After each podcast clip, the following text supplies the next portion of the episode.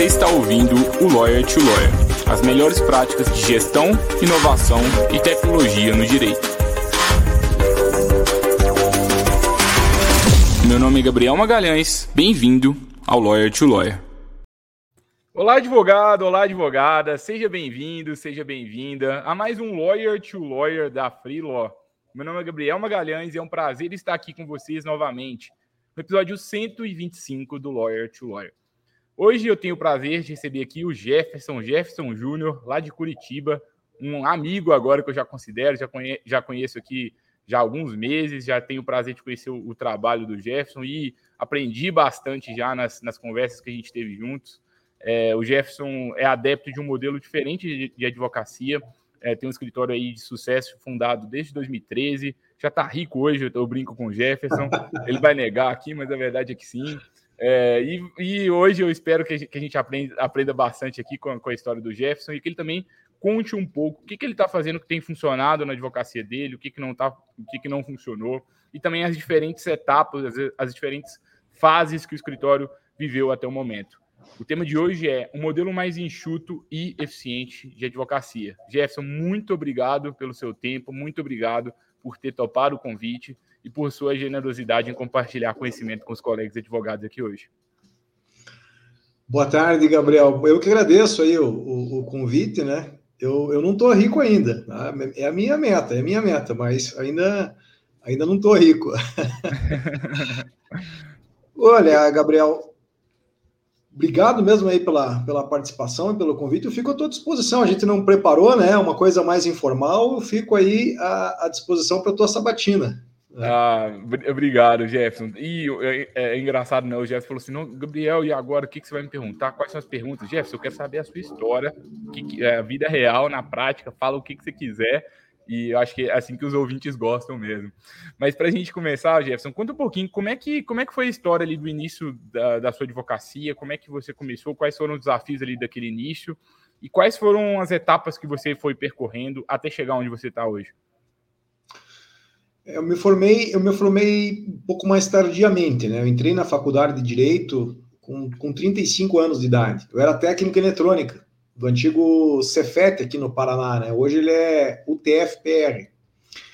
E cheguei a montar uma empresa na área de segurança eletrônica, trabalhei ligado a essa área técnica que eu atuava, né, como técnico eletrônico e resolvi fazer direito, porque sempre tive uma certa. Eu acho que a, o próprio Cefet me ajudou, porque lá dentro é uma, é uma, burocracia administrativa tão grande, você reprovava numa matéria, você tinha que fazer um processo administrativo para fazer uma segunda chamada. Então, ali eu já comecei a despertar um pouco para essa coisa da, da, das regras, das normas, dos processos, né?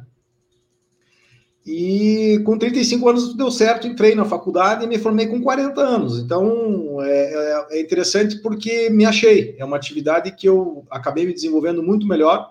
Não que eu não goste da área técnica lá, foi me, me, me deu grande parte do que eu tenho hoje foi graças à função de à profissão de técnico, né, eletrônica.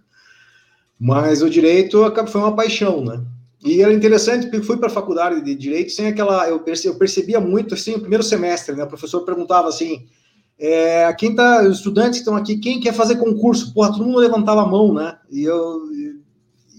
Quem quer ser advogado? É, eu e mais dois ou três. Então, eu já percebi que a, a maioria das pessoas entram na, na, na, no curso de direito com uma linha de, de serviço público ou de prestar concurso. Eu já não, eu, eu realmente tinha, sempre tive vontade de, de, de ser advogado tive uma grande dificuldade, porque eu gostava de todas as. A cada, a cada matéria que vinha na sequência dos períodos, né? Eh, vinha lá direito civil, putz, eu vou ser civilista, muito legal isso. Daqui a pouco vinha direito penal, não, putz, eu quero ser um penalista, muito legal. Eu acabei me empolgando por todas as matérias e foi uma grande dificuldade depois é, escolher qual, qual ramo é, seguir, né? Eu até, na verdade, quando saí da faculdade, eu queria ser penalista, né? Aí, porque tem um grande defeito, Gabriel, que eu percebo nas nossas faculdades todas, né? É, nós tínhamos que ter aula de empreendedorismo e de marketing. A gente sai da faculdade meio sem noção. Acho que não são só os alunos que são voltados para concurso, a, a, faculdade também. Porque você sai com, sem uma aquela noção que você tem que ver o que o mercado precisa para você atuar naquilo, né? Eu saí com a pretensão de ser penalista. Fiz pós-graduação em direito penal, em processo penal, na própria faculdade eu me formei só que eu vi que o meu network não tinha muito cliente nessa área. eu rapidamente já mudei para aquilo que foi aparecendo. Você, você mudar de profissão aos 40 anos, você tem que também, eu acho que isso é importante, essa adaptação, né? Se adaptar ao que não tem direito penal. Ok, paciência, eu pretendia trabalhar nessa área, mas o que, que tem? Nossa, a família começou a bombar, né? Direito de família, sucessão, é, consumidor. Falei, vamos embora, vamos começar pegar causas e, e, e, tocar esses processos. Então, na primeira fase ali, da, depois de formado, era um, era um generalista. Acabava fazendo o que aparecia, né? Só que com o tempo eu percebi que em algumas áreas a, a, lucratividade era maior, o que você aplicava de tempo tinha um retorno em horários bem mais interessante, que é a área imobiliária e empresarial, que é hoje o, o, o cerne aqui de atividade do, do escritório. Legal. E Jefferson, quando você começou, acho que você já tinha tido alguns negócios, né? Pelo que você está falando. Então, acho, imagino que você você já tinha algum conhecimento de gestão? Você começou com já com um modelo de negócio, um plano de negócio para o escritório, ou também não foi tão organizado assim? Eu, eu, confesso que eu, mesmo como, como microempresário lá da área de eletrônica, eu tinha alguma gestão, porque se você não tem, você quebra, né? Então eu tinha alguma gestão de sobrevivência, vamos dizer assim, mas eu nunca, nunca tratei com, com respeito ao marketing, né? Nunca pensei num crescimento planejado ou é, vamos, vamos fazer uma, uma, um plano de expansão, uma coisa assim. Era, era, era um negócio mais planejado, um negócio para gerar um emprego para uma pessoa só e mais alguns ajudantes, né? Uhum. Então, é, não cresceu lá, talvez, a, a, a, empresa de eletrônica justamente por não ter esse, essa preocupação. E a gente tende a repetir né, essa, esses modelos, né? Eu acabei fazendo o mesmo modelo de, de, de gestão na advocacia. Funcionou no sentido de você ter algum, alguma preocupação com o financeiro, você ter os quatro básicos ali da administração: planejamento, administração, direção e controle. Então, esses quatro básicos eu já tinha lá atrás, me ajudou a gerir meu próprio escritório. Mas as mesmas amarras que eu tinha lá atrás, também naquele modelo, também vieram junto. E esse é o desafio de, de, de atualmente, né, de, de, enfrentar esse crescimento hoje do escritório, né, uma gestão voltada para o crescimento. Uhum. O, que, o que tem viabilizado isso é essa revolução que está acontecendo na internet. Né? Isso me assustou muito, principalmente no período pandemia. É, a pandemia até acho que serviu para me tirar aí, vamos dizer, de, um, de, uma espécie de sono dogmático, né? A gente fica achando que as coisas são, a gente tem a sensação de que as coisas são estáveis, né? Ou aquele mesmo modelo de antes da pandemia a gente vai usar depois. Não, mudou radicalmente. Você que é o colega advogado aí que está assistindo, preste atenção nisso, mudou muito. Né? E, e, e eu sei que e, eu sei por experiência própria que é difícil você mudar um paradigma, né? Você você ter que mudar a forma como você faz as coisas. Mas quem não fizer isso, Gabriel, eu não sei, eu tenho a, eu tenho a sensação de que 5, 6 anos, se não tiver fora do mercado, vai estar tá ganhando muito menos e vai estar tá correndo sérios riscos. Né? Essa, é. essa, essa, internet ela te traz coisas fantásticas, mas ela traz esse desafio de estar tá tendo que se renovar, né? É, te escutando, eu vejo dois padrões comuns, assim, de quase todo escritório que eu converso. Acho que no início existe aquela dor do início, que é aquela dor da sobrevivência, e aí é, vale desorganização, vale o que a gente precisa de primeiro é, de, de, superar o desafio de, de provar assim, olha, o escritório funciona, a gente tem uma marca legal, os nossos clientes gostam da gente. Mas quando a gente supera aquilo, existem dois tipos de escritório. O escritório que para no tempo e fala assim: ah, agora vamos continuar desse jeito desorganizado aqui, e aquele outro escritório que vai pensar de uma forma um pouco mais profissional e vai olhar para o mercado, olhar para esse mundo aí pós-Covid, vai ver assim, o que, que existe de moderno para que eu seja mais enxuto, mais flexível e cresça da forma que, que, eu, que eu pensei assim. É, eu, assim, vamos dizer, as, se pudesse descrever coisas que deram muito certo aqui no escritório, de forma surpreendente. Tá? Primeira coisa, marketing. Marketing é uma coisa muito séria, gente. Uma marketing não é vendas. Marketing ele envolve uma, uma série de elementos que, como eu disse, na faculdade a gente não aprende isso, né? A gente é formado para fazer concurso e passar, ser juiz ou promotor. E, e, e, quem quer ser advogado, o advogado ele tem um dilema muito grande. Se você não for um advogado empregado, né? Se for um advogado, mesmo que seja um escritório autônomo, Você não é um advogado, você é um empresário. Você é um empresário de você mesmo. Né? Eu acho que, é pela, pela experiência minha do escritório, você, como empresário de você mesmo, você consegue ganhar até mais que um juiz, sozinho, usando as, as ferramentas que hoje estão disponíveis para você ter uma automação no financeiro, para você ter um apoio é, é, de serviço, por exemplo, de petições como a própria Freelog, te dá um, são, são soluções que te tiram duas, três, quatro pessoas que estariam, se você usar o modelo tradicional de, de gestão, estariam na, na tua folha de pagamento. Aí tudo que se ganharia empataria nesses gastos, né? Então, ao utilizar essas, essas automações, essas ferramentas disponíveis, você, como um advogado autônomo, pode maximizar a tua renda de forma surpreendente. E também o crescimento. É impossível você pensar um planejamento no escritório hoje sem, sem estar por dentro dessas ferramentas, né? Porque você vai montar um escritório arcaico. Se você hoje está pensando em expandir, mesmo montar um escritório autônomo ou expandir teu escritório, você tem que dar atenção para essa para essas novas tecnologias. Senão você vai estar tá montando um negócio que já, já nasceu falido, né? Já nasceu no, no século XX, né? E assim, Jeff, não sei se você consegue se lembrar, mas assim, Tenta fazer um exercício aqui com você agora. Tenta se lembrar do momento que você estava no maior nível de. Talvez, não sei se desorganização seria a melhor palavra, mas assim, no nível ali do, da, do, do modelo antigo ali de advocacia que você praticava. O que, que mais doía assim em você? E naquele momento, quando que, quando foi que virou a chave? Assim, foi a pandemia? Foi alguma coisa? E o que, que você buscou naquele momento ali que fez uma grande diferença? Você já até começou a, a citar algumas, algumas soluções aqui, mas é, teve alguma, alguma questão inicial? Tem alguma questão que todo advogado deveria começar? Por exemplo, ah, foi um software de gestão que eu contratei que mudou porque eu saí da planilha, eu fui para ele. O que, que, que você vê? O que, que você pensa sobre isso? É, é importante as pessoas também terem, terem a seguinte visão bem objetiva. O, os sistemas de, de, disponíveis hoje eles potencializam alguma coisa. Se você, por exemplo, não tem a menor noção do que seja marketing, não consegue vender pessoalmente, você não vai conseguir usar uma ferramenta de vendas ou de marketing ou de CRM. Você tem que ter um pouco, você tem que ter, acho que a humildade pelo conhecimento básico é importante. Isso me ajudou muito na faculdade. Eu tive a honra de ser medalha de ouro no meu curso de direito.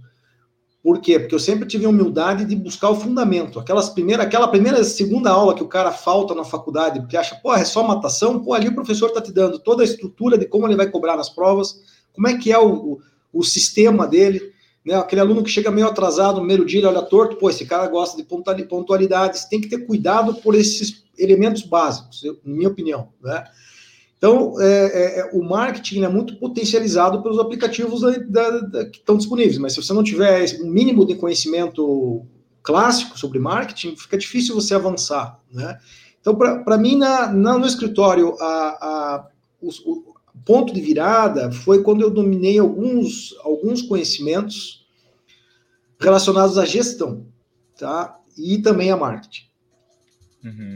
Tem algum, alguma, tem alguma frase que você repete para si mesmo, assim, várias vezes? Ah, assim, tem. Marcou, tem, tem assim? E sabe que é legal, gente? Assim, eu sei que a gente, como advogado, claro, a nossa vida é ler Pontos de Miranda, né? É ler o, o, nós temos, não podemos deixar de ler os nossos clássicos do direito, né? Mas, assim, você tem que começar, sei lá, a, a, a ler e ouvir um pouco mais é, o Jorge Paulo Leman, né? Ou o Alessio Alonso, não sei se você conhece essas duas figuras. O Alessio Alonso é o ele é aqui de Curitiba e ele, ele desenvolveu um sistema chamado Pipefy. Então é muito bacana você ouvir essas pessoas, se você tem uma ideia de crescimento como empresa, né? Eu estou na, na, minha pegada agora que é essa. Meu desafio é ter um, meu desafio, Gabriel, é ter um escritório muito bem estruturado e é, e é onde eu quero chegar com essas novas tecnologias com o máximo virtual possível, né? Então é, é, o, o, o, o, Jorge Paulo Lema fala uma frase que é repetida pelo Alessio Alonso, da PyFi, que eu, que, eu, que eu repito, né? Sonhar pequeno e sonhar grande dá o mesmo trabalho, tá? Se você, se você sonhar pequeno e sonhar grande, a energia que você vai ter para sonhar é a mesma, né? Então, você sonhar grande, para você che chegar a ser grande é difícil para caramba, mas se você sonhar pequeno, aí que você não vai sair do, do, do, do pequenininho mesmo. Tem que ter essas, esses auto desafios, digamos assim, né? Uhum. Então, é, isso é uma das coisas que eu estou sempre me orientando. Vamos colocar um alvo um pouco mais alto. Se não der certo, poxa, que você chega a metade, pô, já é um ganho enorme, né? Mas a, a, a, virada, Gabriel, acho que foi quando eu aprendi a dizer não. Eu tenho muita dificuldade. Esse negócio de dizer não, você não pode se envolver com o cliente. O advogado ele tem que ter uma distância. Lamento, eu não consigo. Talvez seja um defeito, não sei. Eu comemoro muito quando um cliente meu ganha e quando ele quando um cliente meu perde, eu fico muito indignado, eu fico, eu fico afetado junto, né? Então, eu, em determinado momento na advocacia, eu tive que aprender a dizer não. Quando eu decidi parar de trabalhar, por exemplo, com o direito do consumidor, uma leva de, de clientes meu que estavam acostumados e que faziam, naquele momento estratégico, eu tive que aprender, tive que, tive que falar para os clientes, ó, não estou mais atuando nesse, nesse segmento. Tá? E é muito difícil dizer não, né? Você tem que ter um cuidado, você não pode perder aquele cliente, né? Eu pretendo, inclusive, voltar a trabalhar com o consumidor, porque hoje a, a, eu entendo que a moda do, do, dos escritórios vai ser um one-stop shop. Pode ver que os grandes escritórios estão dando essa guinada. O Nelson Williams, por exemplo, que era especializado em tributário, né, tributarista, empresarial, pô, você chega hoje lá, o cara faz tudo, desde consumo até, até família. Eu gosto muito desse, desse conceito. A gente, acho que você falou comigo essa frase antes, e é. eu, eu, lembro muito quando a gente vai na farmácia, né? Você chega lá, você vai comprar um remédio, você nunca sai só com remédio. Você chegou Exato. lá e você acaba comprando outras coisas. Eu brinco com, com os clientes nossos aqui da Freeló e falo assim: olha, quando o cliente chegou ali, ele assinou sua procuração, a partir de agora você tem o dever de atender ele da melhor forma possível e, além disso, de dar todas as soluções que ele está precisando e às vezes solução que ele nem sabe que tem.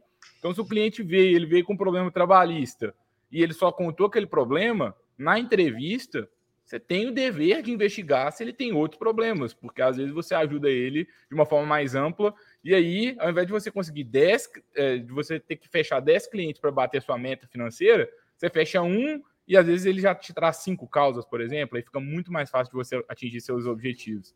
Exatamente, exatamente. E embora eu não tenha, eu tenha, como eu disse, né, esse dizer não é necessário na gestão e dói. Mas eu procuro ainda, por exemplo, essa nesse ramo do, do direito imobiliário empresarial que a gente trabalha, a gente procura atender áreas conexas, mesmo que sejam de outras áreas, porque o cara que tem imóvel e que é meu cliente, eu vou acabar fazendo o divórcio dele, entende? Eu vou, não tem como você, algumas coisas você tem que essa conexão tem que manter. Agora, aquele cliente que não tem nenhuma história no escritório, chega hoje com uma demanda de consumo, esse, infelizmente, sou obrigado a dizer não. E dói, né? E dói. Né? Mas essa, essa parte é necessária.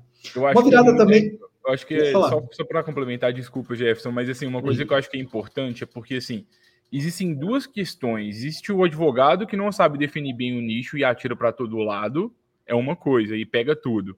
Outra coisa é o advogado com uma boa definição do seu posicionamento, do seu nicho de mercado, que entende os problemas jurídicos que o seu cliente pode ter e cria uma estrutura para atender todos aqueles problemas. É isso que a gente está falando. A gente não está querendo dizer Exato. que você necessariamente precisa de atender todas as áreas, porque são clientes muito diferentes.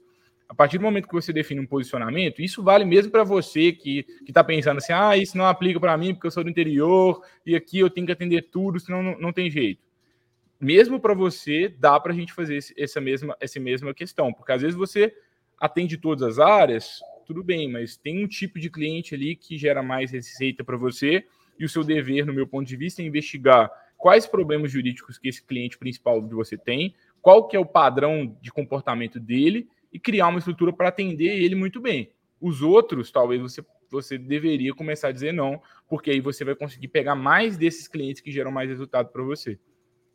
Exatamente, bem, é exatamente isso, exatamente isso.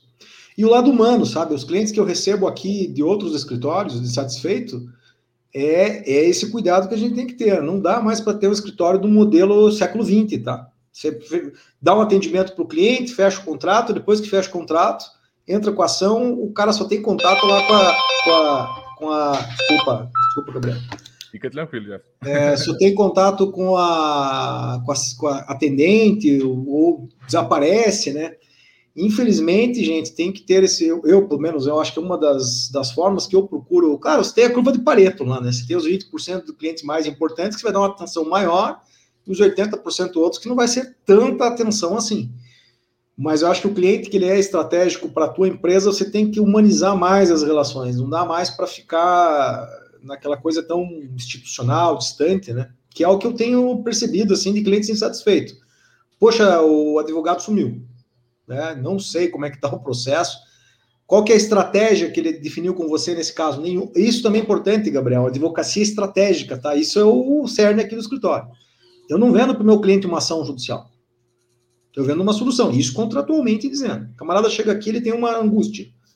Sei lá, ele precisa, ele está com risco de perder um imóvel porque não conseguiu pagar a parcela lá do consórcio, por exemplo. Eu não vou vender para ele uma ação judicial de revisional de, de, de, da ação, uma defesa na execução. Eu vou, vou, vou, vou vender para ele uma solução. Ele vai ter o um imóvel, não vai perder o um imóvel no final da atuação do escritório. Né? E todos os meios vão ser empregados para isso, especialmente os extrajudiciais. A gente faz um uhum. planejamento estratégico, talvez tenha que fazer com uma ação aqui e tal. Mas muitas vezes você consegue resolver é, de forma extrajudicial, e tem que ser. O Brasil está com 80 milhões de processos, e se você pensa que você vai viver só de, de, de, de sentença, você está frito. A ação é necessária, ela vai acontecer, tem que fazer ação, evidente. Mas você tem que pensar que essa ação, ela é a, a ação judicial é uma forma de você fazer uma ameaça crível para criar um cenário de, de acordo, entendeu? Sem ação judicial, dificilmente os caras vão negociar. Mas você não pode pensar que é o juiz que vai resolver seu problema. Né? A estratégia, o mapa é, para você chegar àquela solução é você pôr várias ações ali, criar uma ameaça para aquela instituição, porque para ela o cliente é um número, né? lá para o consórcio, nesse caso concreto que eu dei, nesse, nesse consórcio lá, o cliente é apenas um número. Quando você começa a ver, quando você começa a gerar na planilha da empresa que lá está gerando custo, pô, o cara está sendo citado numa ação aqui, numa ação lá, e está tá, tá começando a aumentar o custo, ele senta para negociar e os acordos são mais interessantes. Né? Uhum. Eu vejo muito advogado focado só na ação. Não, vamos entrar com uma ação e o cara põe a ação lá e deixa que o judiciário, depois de não sei quantas instantes, depois de passar pelo TJ, STJ, STF, depois mais a fase de liquidação de sentença, até lá está morto, né? A longo prazo estaremos todos mortos, né? É. E uma questão, acho que é importante, acho que eu também já, já falei isso outras vezes, né? É, a gente tem que tomar cuidado para não terceirizar o problema do nosso atendimento para o judiciário, por exemplo.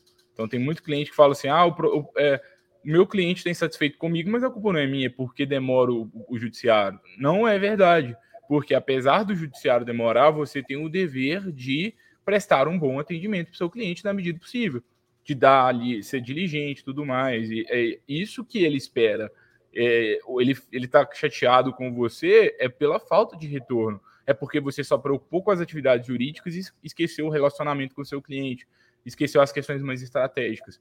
Então, eu acho que essa questão é, ela é importante é, tanto no que o Jefferson trouxe, eu sou mediador de conflitos, Jefferson, então eu, eu, eu sou, apoio muito a, a, via extrajudicial, mas a, além disso, eu acho que no, no cerne do atendimento, mesmo no contencioso raiz, assim mesmo, quem atua no contencioso raiz, você, com a sua relação com o seu cliente ali, você tem esse dever. E quem sofre muito com isso é quem tem muito cliente pessoa física, porque pessoa jurídica Aí são muitos processos para você falar com uma pessoa e você manda aquele relatório, até praxe, né?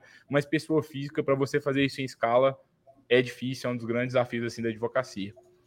É, é, e assim, Jefferson, hoje, assim, fazendo esse paralelo, né? então você começou, deu certo, conseguiu, graças a Deus, aí estar tá numa posição bem, bem mais confortável do que estava ali no início.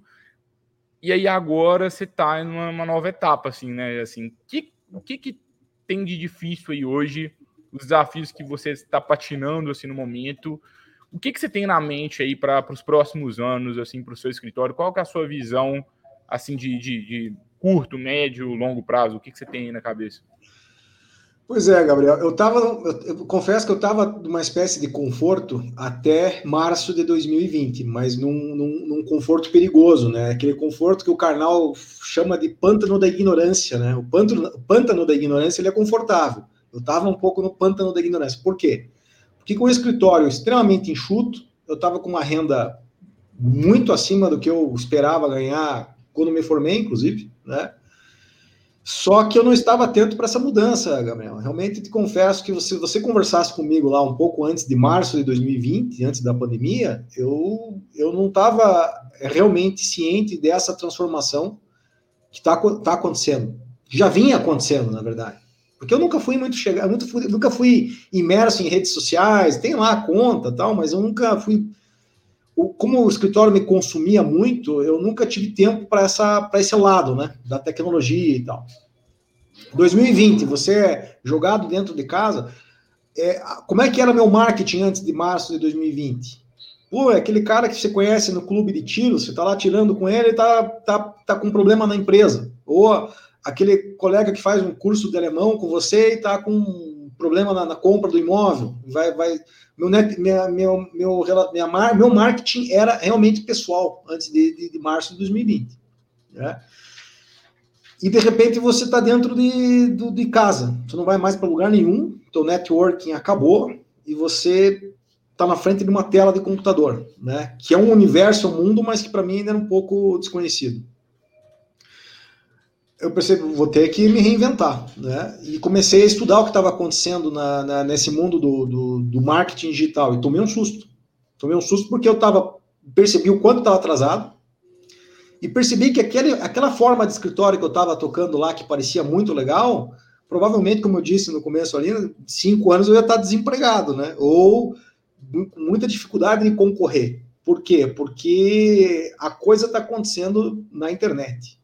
Né? É, quem não souber marketing digital vai ter muito problema. Né? Aí eu percebi, eu pensei, ali eu vi quanto eu estava atrasado, o quanto eu tinha que correr, e comecei a, a, a afiar o machado para entrar nesse, nesse, nesse, nesse nicho. Só que para isso, com escala, eu vou ter que expandir o escritório. Né? E aí começou esse desafio é, sair desse conforto do, do, do, advogado autônomo, que tinha uma ou outra solução ali de, de, de tecnologia para tocar o, o, escritório meio que do, do estilo autônomo, agora para um, realmente planejar um crescimento, sociedade. Né? Eu tenho estudado muitos modelos norte-americanos de sociedade que eu acho fantástico, porque lá o, o sócio, você é sócio no custo e não no lucro. Então, é, não dá briga entre sócios, porque o sócio que fatura mais, ele vai ganhar mais. A, a sociedade é no, na despesa. Eu sou, eu sou empresarial, você é penalista. Vamos, vamos montar o escritório. A gente vai dividir os custos. O que você ganhar no penal é teu, o que eu ganhar no empresarial é meu. Vou eu morder no teu e você morder no meu. Isso que é legal. Então, a, a, minha ideia é montar nessa modalidade. Já tem vários escritórios aqui é, nesse sistema. Tem um advogado muito famoso, não sei se conhece, que é o Euro Júnior ele divulga muito isso, ele tem até um curso muito legal nessa área. É um curso bacana para quem pensa em, em, em expandir e, e, também aumentar o faturamento. Ele aborda essa parte de marketing também digital, né? E é isso que eu fiz. Na pandemia, eu mergulhei, eu, eu, eu investi muito em curso, fiz muitos cursos ao mesmo tempo, justamente para entender essa nova dinâmica e sair do lado do pântano da ignorância, que embora confortável, estava me levando a, a um, a um, declínio que talvez fosse irrecuperável. Chega um momento que a margem que você está atrasado em relação a, ao mundo é tão grande que fica difícil de você se reinserir, né? Acredito que não via tempo, porque eu estou conseguindo, estou numa fase que eu tenho recursos próprios para investir, tenho condições de buscar uma, até uma sociedade para buscar uma expansão maior, né? É o momento certo, né? E o, e o, o advogado hoje, vamos dizer, autônomo, que está assistindo isso e, ainda não, não, não entendeu, meu amigo, eu te recomendo, faça os cursos que você puder na área de marketing. Sei que o Gabriel tem um que é fantástico, especialmente na área de marketing digital, né? E outros também que abordam o tema. Eu acho que você tem que ir atrás da informação. Pare de ficar lá nos comedores de tempo. Eu, eu confesso, eu não gasto um segundo da minha vida xingando no, no, no Facebook, destilando ódio em Instagram. Quando eu entro nessas redes é porque tem algum curso, porque tem alguma coisa profissional, porque realmente eles são ladrões de tempo, né? Você começa ali a navegar, o troço. Eu vejo, às vezes eu pego da minha esposa, né? Que ela tem Instagram, às vezes a gente tá ali, sobe o telefone. Eu começo a navegar e aquilo, eu olho assim, passou 20, 30 minutos, eu falei, não, isso aqui tá viciando. Né? É interessante como essa, essa engenharia dessas redes, ela te rouba tempo. Sim.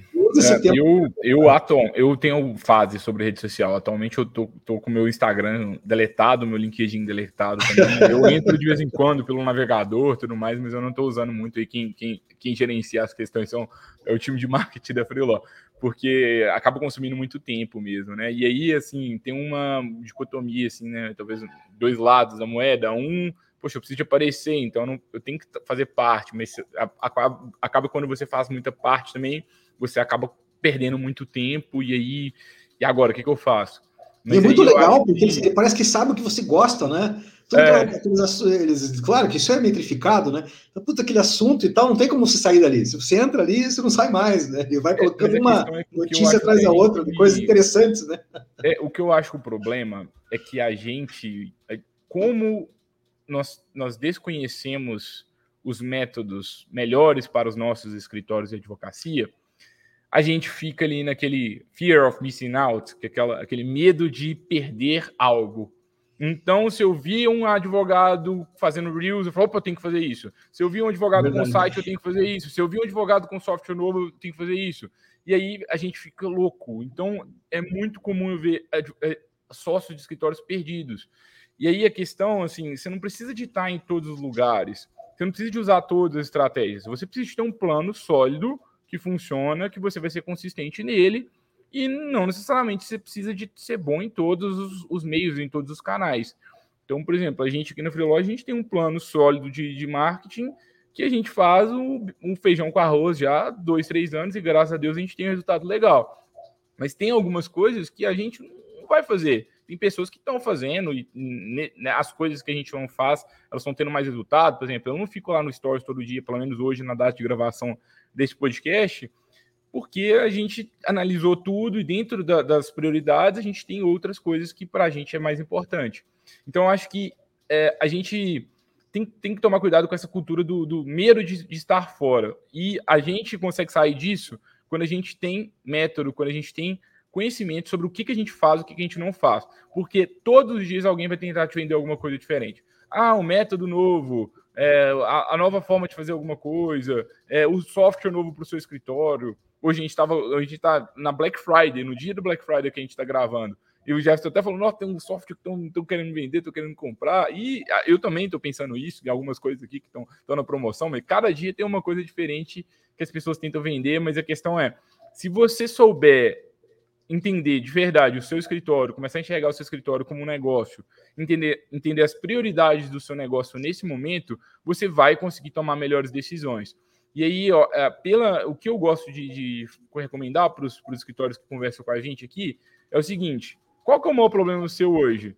Se é gestão, esquece o marketing por um tempo, talvez. Vai lá, foca em gestão, profissionalize isso tudo. Depois que estiver lindo, depois você vai lá para o marketing, porque é difícil você ter, fazer duas coisas bem ao mesmo tempo.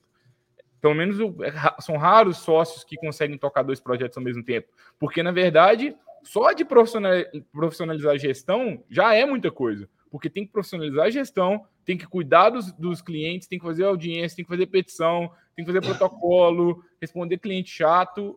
Então já é difícil. Então, na hora que você definir o foco do seu escritório, beleza, abra, seja mente aberta, mas depois, ó, foca naquilo ali, esquece o resto, esquece o que, que seu concorrente está fazendo, porque se você ficar olhando demais para a grama do vizinho, você vai ficar ali pulando de galho em galho e as coisas não têm consistência. Acho que eu fiz um discurso aqui agora, mas ficou Não, mas é isso mesmo, foi, na, foi, na, foi no, no, no cerne da questão. E para esse advogado hoje, mesmo um advogado que é autônomo, mesmo você, você que é um advogado autônomo, você tem que pensar uma coisa: tem um, tem um momento do dia que você vai ter que controlar seus prazos. E a função hoje no escritório, quem faz isso é a, é a controladoria jurídica. Por que é interessante você raciocinar assim? Se você não limitar isso e você não entender isso, você mistura o controle de prazo com o teu trabalho, com a venda, e você não consegue organizar. E se você não vende, você morre de fome. Você tem que ter um momento que você vai. E eu sei, isso é uma angústia que acontecia, e até hoje, se eu deixar, pode acontecer comigo.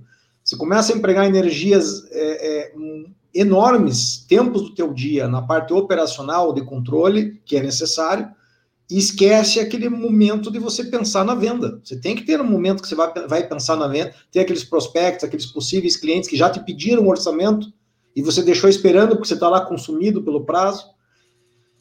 É, começar a organizar os pensamentos e organizar as tuas horas do dia para definir um tempo necessário para cada área da, do, teu, do teu escritório. E a controladoria é interessante você começar a organizar, porque talvez seja a primeira parte que você vai ter que delegar. Por quê? A controladoria é tudo aquilo que o não advogado faz. Você não precisa de um advogado para controlar o prazo. Você não precisa de um advogado para preencher uma procuração, para preencher um contrato, para transformar um arquivo em PDF padrão para protocolar, é, para levar a R no, no correio. Né? Essas atividades, no meu entendimento, são as primeiras que você deve delegar se o teu escritório sofreu uma expansão ou começar aquele momento de angústia de falta de tempo.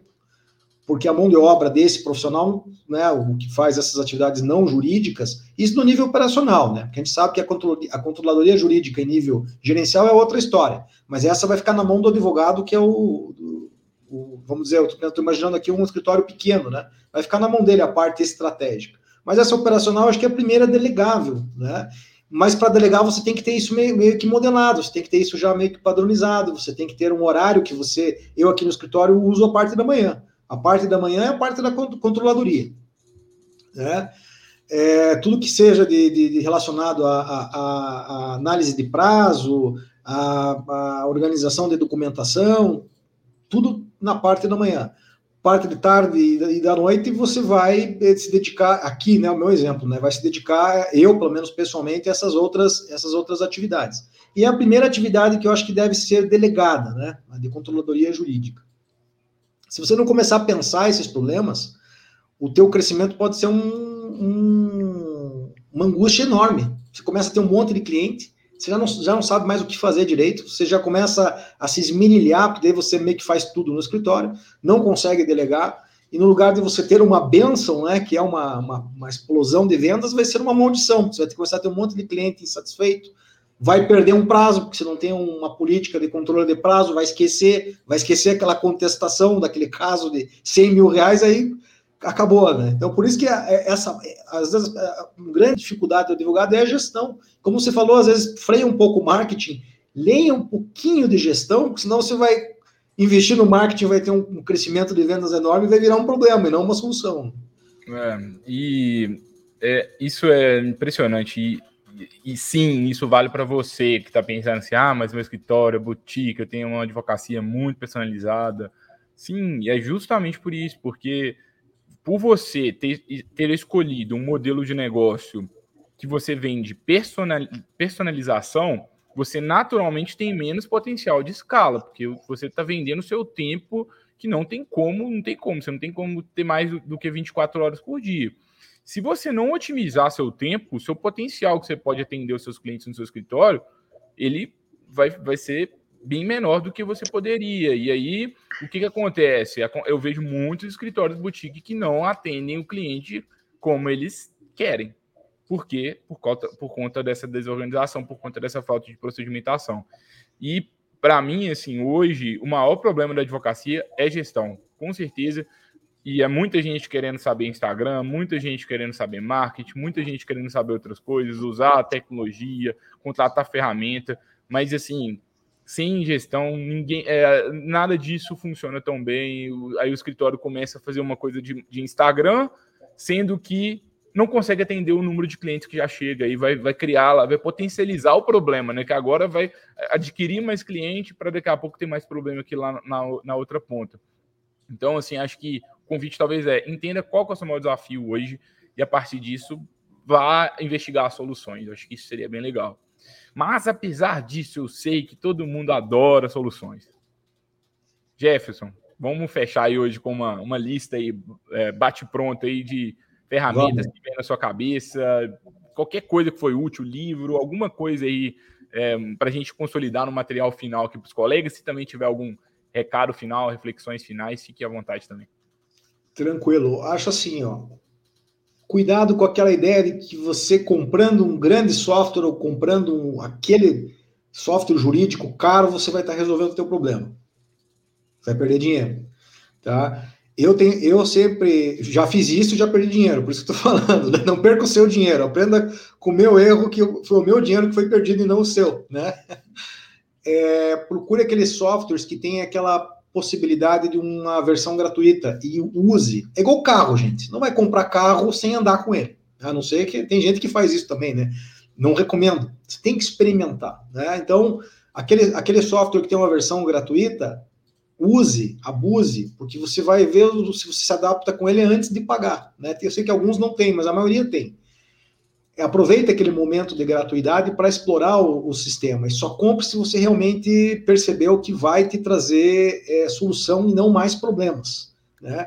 Opte por, por sistemas que possam se amoldar também ao teu escritório. Né? É difícil, por exemplo, eu já vi, eu já tive muitos problemas com softwares. Softwares aqui eu estou falando agora do, do softwares de acompanhamento de publicação e de processos. Né?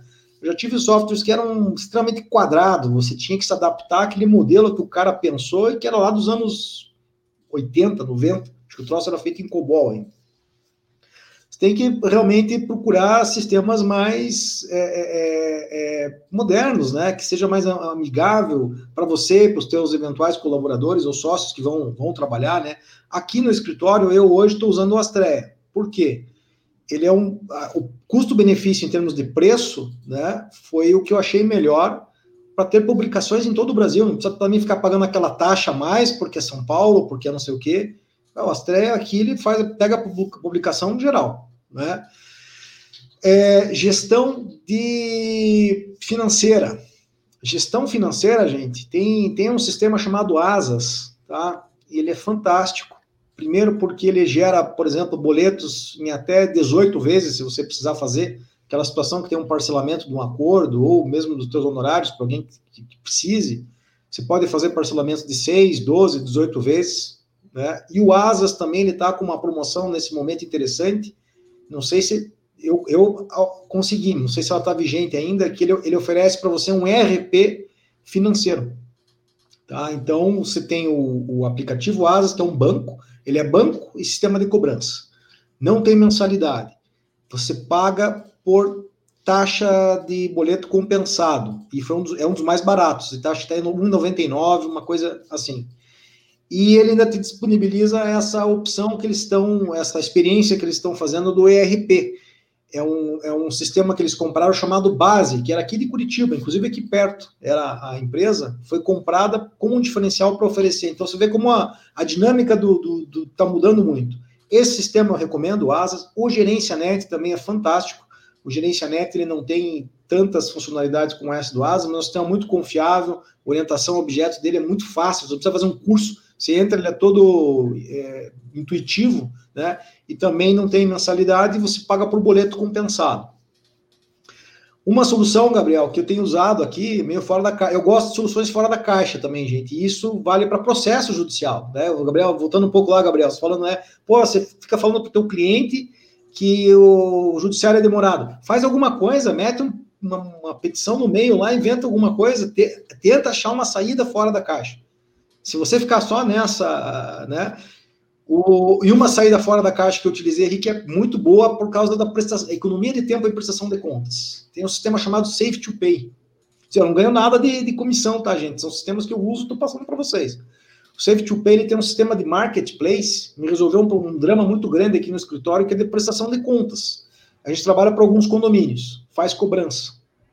Então a gente cria uma, e como é que era antes do Safe to Pay? Eu, eu recebia o dinheiro lá do inadimplente, entrava na conta do escritório, tinha que sacar os 20% que era meu, fazer uma prestação de conta para o condomínio, depois mandar para os caras, às vezes tinha um erro, pô, você perdia um tempo enorme com isso. Como é que funciona hoje, né? Uh, a gente criou uma conta no Safe to Play e criou uma subconta para o condomínio, como se fosse lá uma conta filha, né? É emitido o boleto para o inadimplente lá, quando ele paga, a parte do, do condomínio vai para o condomínio, a parte do escritório vai para o escritório. E prestação de contas não tem, se dá login senha para o síndico lá e para administrador, é eles que vão lá e, e, e, e, analisam o que, que entrou, o que não entrou. Isso dá uma economia gigante de tempo. Você imagina o escritório que está trabalhando nessa lógica competindo com o escritório que ainda faz aquela, aquele relatório e tal, entende? Então é, é por isso que a gente tem que estar tá ligado nessas, nessas tecnologias.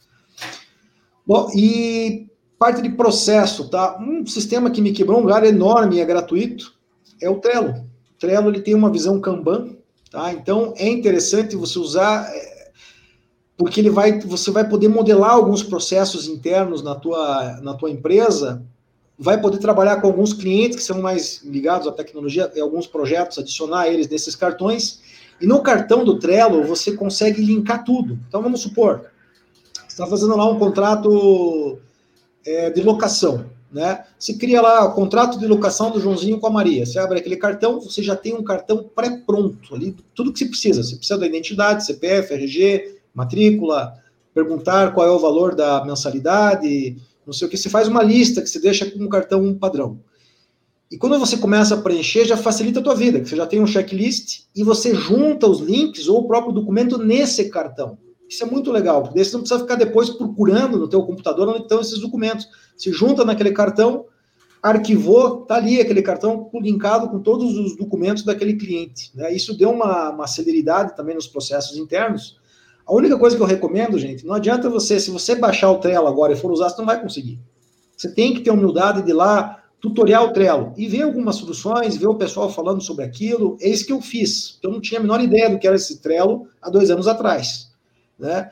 Mas como é que funciona? Vai lá, assiste um vídeo, dois, deu aquela folguinha, assiste um terceiro. Quando você tiver assistindo seis, sete vídeos de pessoas usando, aí você vai na plataforma e começa a brincar e tentar fazer uma coisa que possa ser é, interessante para o teu escritório. Não só o Trello, como todos os outros, né? Se você não assistir, não tiver a paciência de assistir vídeos, tutoriais, você não consegue entender a ferramenta e usar o potencial. Acho que é muito bom. É isso aí, né, Gabriel? E claro, gente, produção da peça. O advogado ele tem que fazer a parte estratégica, tá? Eu, eu tenho usado isso aqui, o que tem me dado muito resultado. Tem um problema. Eu vejo a parte estratégica, mas pô, aquela, aquela coisa de pôr na formatação, pôr em Arial 10, fazer o modelo, eu passo para Freeló. Contrato por demanda um advogado, o cara vai, o cara vai é, é, fazer essa formatação para mim. Se ele me mandar e não tiver bom, eu mando de volta. Melhor isso daqui que eu falei isso, não aquilo. Aqui também tem que arrumar a formatação. O cara vai, ele só vai receber depois que ele arrumar. E você vai se assustar porque é muito mais viável financeiramente do que se imagina. Esse serviço vai te tirar às vezes, uma hora, duas horas do teu, do teu trabalho, que você vai terceirizar, para você usar na parte estratégica, na parte de vendas. Pare de ser escravo de você mesmo, né? A gente perde muitas horas com atividade operacional e deixa aquelas horas que você podia estar aprendendo gestão, que você podia estar aprendendo marketing, que você podia estar prospectando o cliente, fazendo peça. Acho que a gente tem muitos, muitos mecanismos por aí hoje para que a gente consiga crescer com eficiência, de forma mais enxuta. E as ferramentas estão aí. Tem duas que eu gosto muito: Word, Excel ou Google Sheets e Google Docs. Também é, resolvem a vida, que são simples, porque às vezes a gente traz uma solução às vezes mais complexa é, do que o momento ali que a gente tem. E, mas assim, as soluções estão aí, é o que o Jefferson trouxe. Quem utiliza soluções consegue ter um diferencial competitivo melhor do que o dos concorrentes. Porque os advogados, a maior parte deles, estão trabalhando ali a moda antiga e você, agora com uma ferramenta dessa, você consegue fazer milagre em tempo recorde. Então, acho que é, é muito isso que, que, as, que essas soluções podem começar a gerar na sua advocacia. Só entenda qual é o seu maior problema para você começar a focar, a focar lá. Se o maior problema é marketing, navega lá, esquece ferramenta por enquanto, esquece gestão. Você não tem cliente, então você tem que se virar para conseguir cliente. Nem, não preocupa em organizar coisa demais se você ainda nem chegou às pessoas. Depois que chegar muita gente, você, você, você se preocupa com, próximo, com a próxima etapa do, do problema. Ah, tô com muito, muito cliente, não sei o que, controlo tudo numa planilha, tá confuso, tô com dificuldade. Quem sabe um software de gestão? Ou, não, controlo tudo numa, planilha, mas está tudo bem. Então, continua na planilha, talvez por enquanto, mas o que que tá, o que que tá pegando para você hoje? Qual que é a dor? Ah, nossa, estou sem tempo para peticionar. Nesse, nesse sentido, a gente aqui da Freelaw Modéstia à parte, nós somos especialistas em te ajudar. Fala com a gente que, que vai ser um prazer. Mas a questão é, é muito isso, de, de entender o momento, buscar a solução e, uma coisa que eu sempre gosto de dizer, experimentar num, não mata ninguém. Ah, tô na dúvida se vai ser bom. Uma parte das, das ferramentas oferecem ou alguma coisa gratuita ou, ou algo próximo disso. Vai lá e testa, descobre se vai funcionar e, e saia um pouco da caixa para que você tenha mais resultados. Ô Jefferson, papo bom, hein? Gostei demais.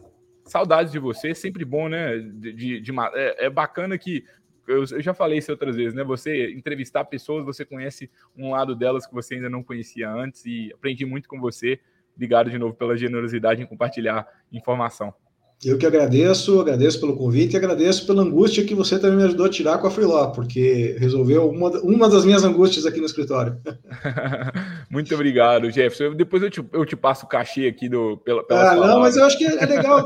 Nenhum desses softwares que eu citei são, são realmente. E nós, como advogados, temos que aprender a compartilhar mais. Não tem esse ranço de ficar escondendo informação é, quem quiser qualquer informação sobre o uso desses sistemas, a gente fica à disposição, porque a gente tem que se ajudar. É, é, a troca ela é, ela é fundamental nesse mundo. Acabou aquela coisa do advogado esconder informação em qualquer, qualquer área, né, Gabriel? Acho que não é só advogado, qualquer área. Hoje você tem que se ajudar, não dá mais para ficar na caixinha, né? A gente aprende junto, né? Isso aí. Pessoal, agradeço Vai. a todos novamente pela presença. Gostaram do conteúdo? Marca a gente lá, arroba freeló.work. Vai ser um prazer. A gente adora quando vocês marcam a gente lá no Instagram, falam com a gente, tem alguma ideia de convidado, convidado, alguém que pode agregar aqui como o Jefferson, fala com a gente, vai ser um prazer a gente entrevistar. O Jefferson mesmo, a gente ele falou, falou com a gente que conheceu a gente por meio de um podcast, né? Agora está aqui, já, já fizemos, fizemos parcerias diversas. Então a gente é muito, às vezes parece que estamos distantes porque a gente ainda não se conhece, mas a gente faz questão de, de trazer o máximo de pessoalidade nas relações que a gente firma com todos os colegas advogados, dessa forma colaborativa que a gente acredita muito por aqui. Semana que vem a gente volta com mais um Lawyer to Lawyer. A gente se vê, pessoal. Até lá. Tchau, tchau.